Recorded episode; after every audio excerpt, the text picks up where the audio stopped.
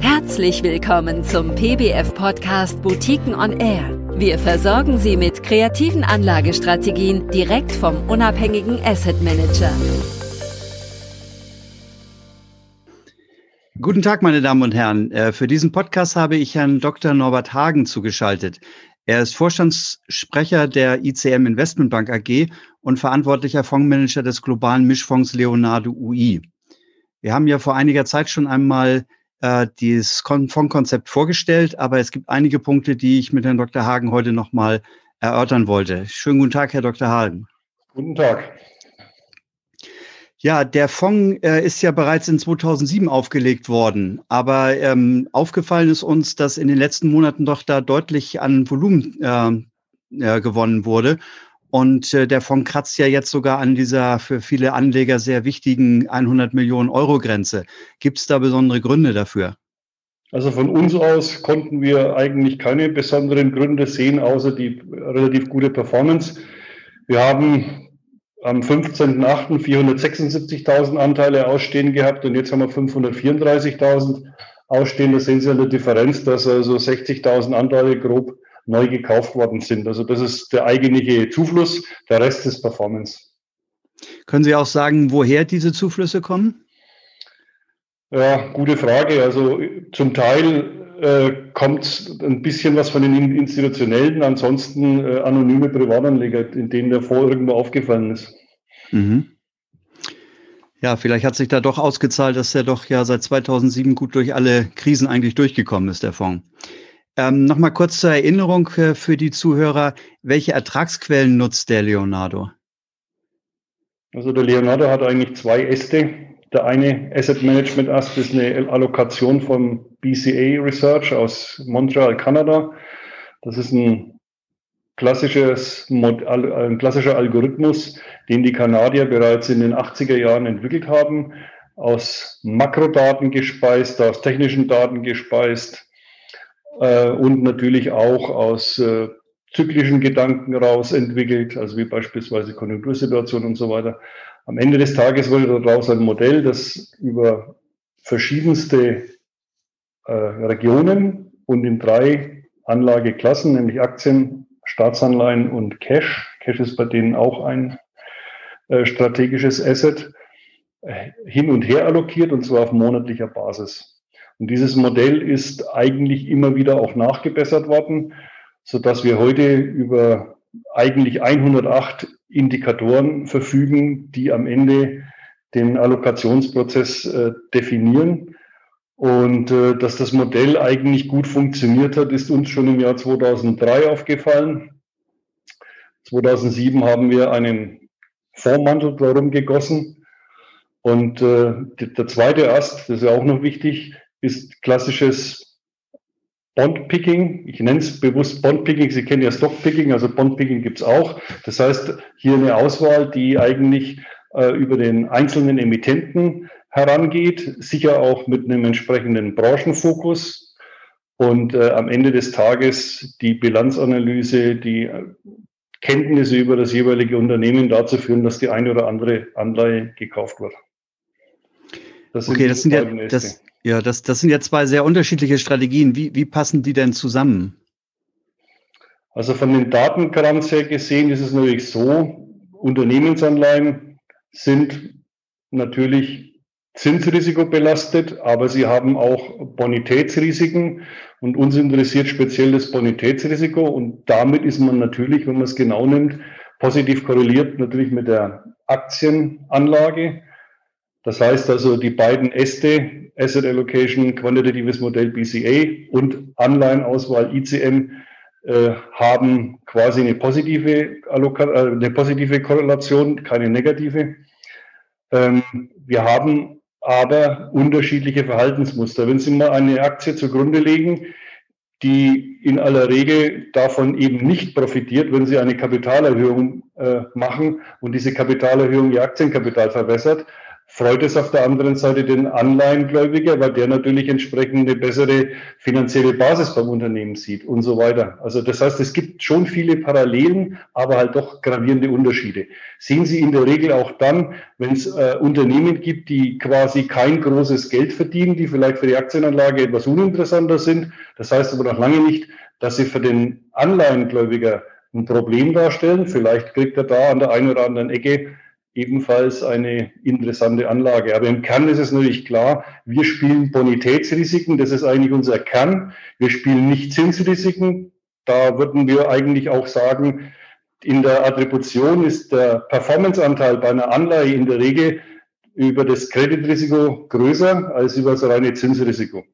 Soll heißen, am Ende des Tages, wenn wir heute diese Portfoliostruktur anschauen, haben wir eine relativ kurze Duration, also 2,8 Jahre im Augenblick und natürlich eine relativ schlechte Bonität, weil wir ja von der Konjunkturverbesserung im Moment ausgehen und dementsprechend Unternehmen, denen es vielleicht noch vor einem halben Jahr, Jahr relativ schlecht ging, über die stärkere Konjunktur plötzlich mehr Geld verdienen. Und darauf kann man setzen, das führt dann automatisch zur Bonitätsverbesserung, wenn man es mal vereinfacht darstellt. Mhm. Ja, vielen Dank.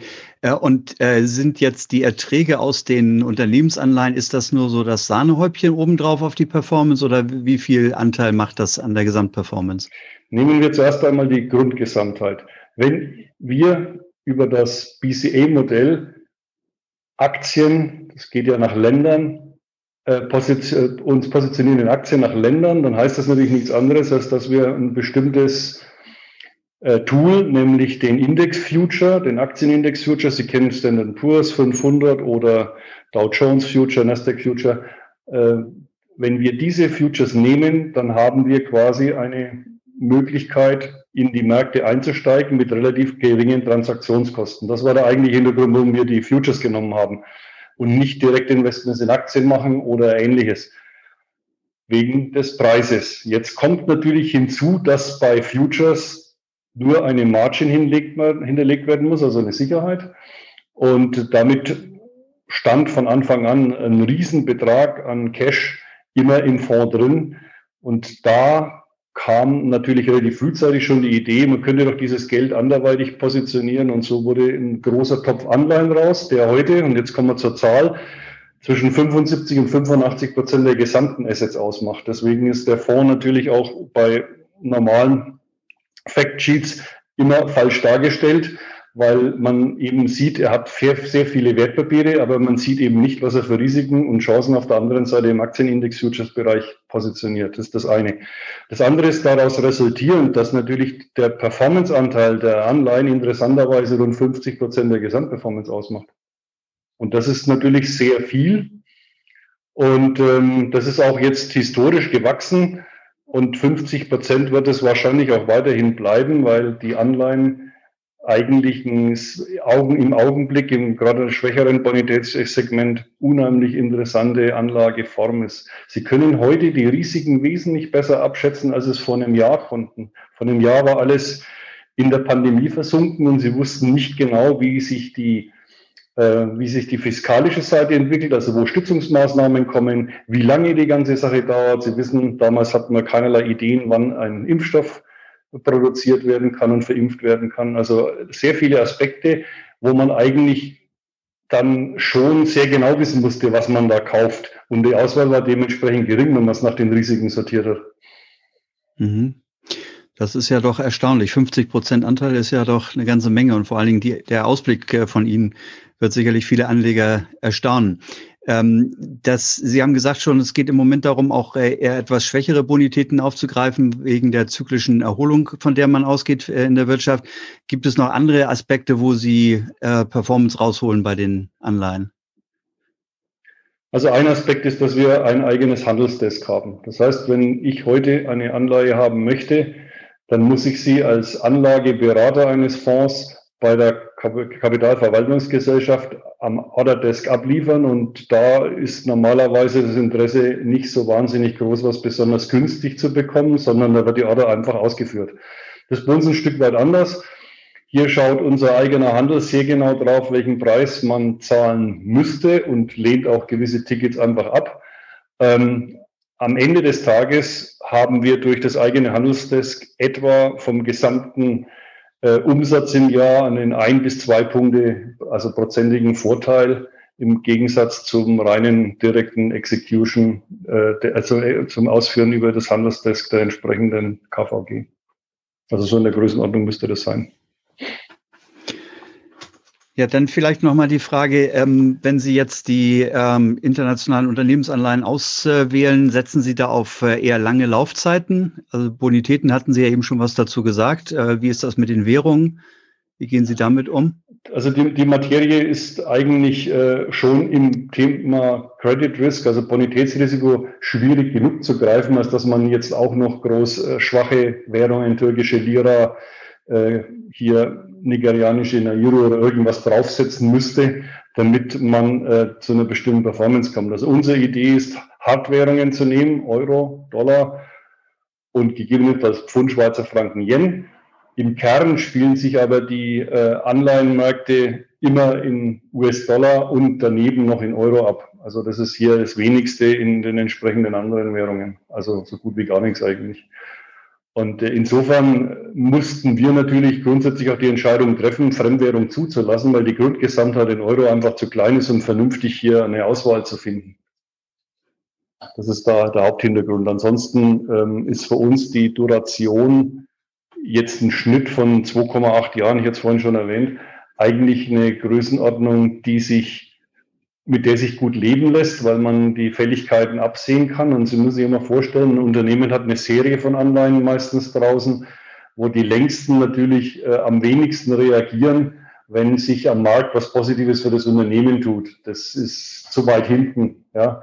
Und insofern ist unser eigenes Limit, außer es gibt eben äh, sogenannte spezielle Gelegenheiten in etwa vier Jahre Restlaufzeit, also länger, das wäre jetzt in unserem Fall 2025, gehen wir eigentlich selten.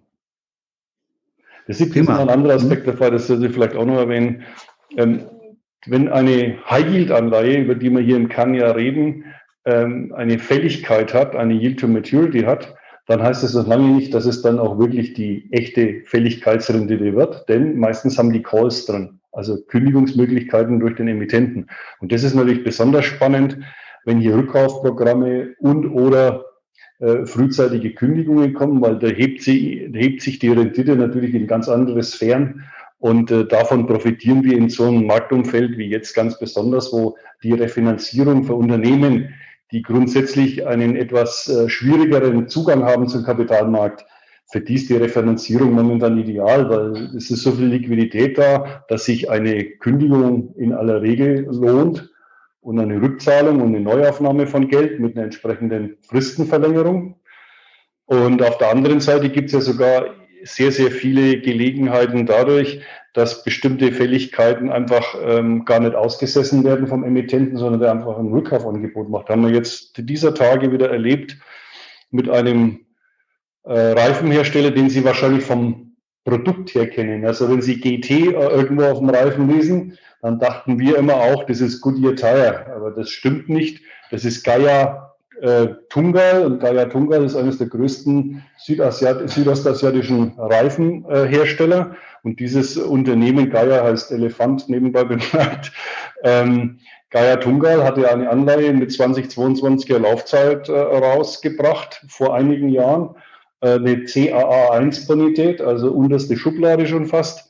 Und äh, die haben die jetzt quasi äh, zu 102, irgendwas gecallt. Also das gecallt ist gar nicht richtig. Die haben die ein Rückkaufangebot gemacht für die Hälfte der ausstehenden Summe.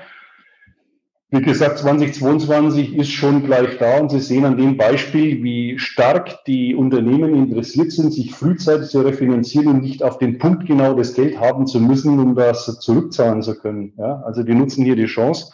Und das bringt uns jetzt in unserer Konstellation, wir haben die Anleihe einstehen mit, im Mitte 80er Bereich schon vor der Krise. Also das heißt, da haben wir wieder mal Renditen gehabt, so in etwa von 20, 25 Prozent PA. Na, sehr, sehr, sehr erfreulich. Das kann man nicht anders sagen. Ja, vielen Dank, Herr, Herr Dr. Hagen, für den etwas tieferen Einblick in das äh, Fondskonzept. Und äh, dann wünschen wir Ihnen weiterhin viel Erfolg mit dem nicht ganz äh, normalen oder ganz äh, äh Mainstream-mäßigen Konzept vom Leonardo UI. Vielen Dank. Gerne. Vielen Dank für Ihr Interesse an den von uns betreuten Boutiquenfonds. Hören Sie gerne wieder rein. Am besten geht das mit einem Abo auf der Podcast-Plattform Ihrer Wahl. Weitere Infos zu Boutiquenfonds finden Sie auf www.boutiquenfonds.de.